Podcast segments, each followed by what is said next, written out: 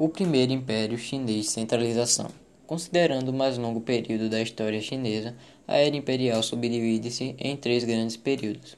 Logo após o fim dos estados guerreiros, a dinastia Qin ascende ao poder graças à sua grande vantagem bélica sobre os demais povos da região. Para proteger seus domínios, o imperador ordenou a construção de uma grande muralha ao norte que conservasse as possessões territoriais obtidas. Dessa forma, vemos nesse período o desenvolvimento das artes e da literatura. Além disso, foi na dinastia Yan que houve a unificação linguística dos chineses, a invenção do papel e da porcelana. Outro ponto peculiar da dinastia Yan refere-se ao desenvolvimento da, da historiografia oriental.